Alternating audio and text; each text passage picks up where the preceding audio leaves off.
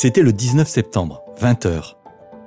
Ils étaient 12, 12 témoins majeurs des entretiens de Valpré.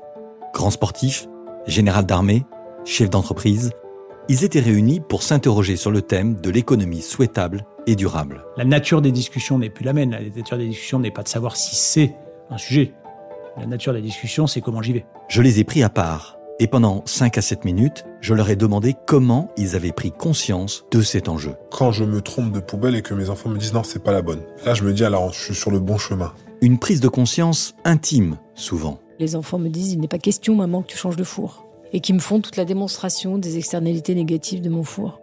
Qui, par des chemins complexes, amène à changer sa posture, sa vision dans sa vie ou dans son environnement professionnel. On est en bourse, on est coté, on donne des objectifs chaque année, c'est terminé. Le seul objectif qu'on a aujourd'hui, c'est notre bien-être.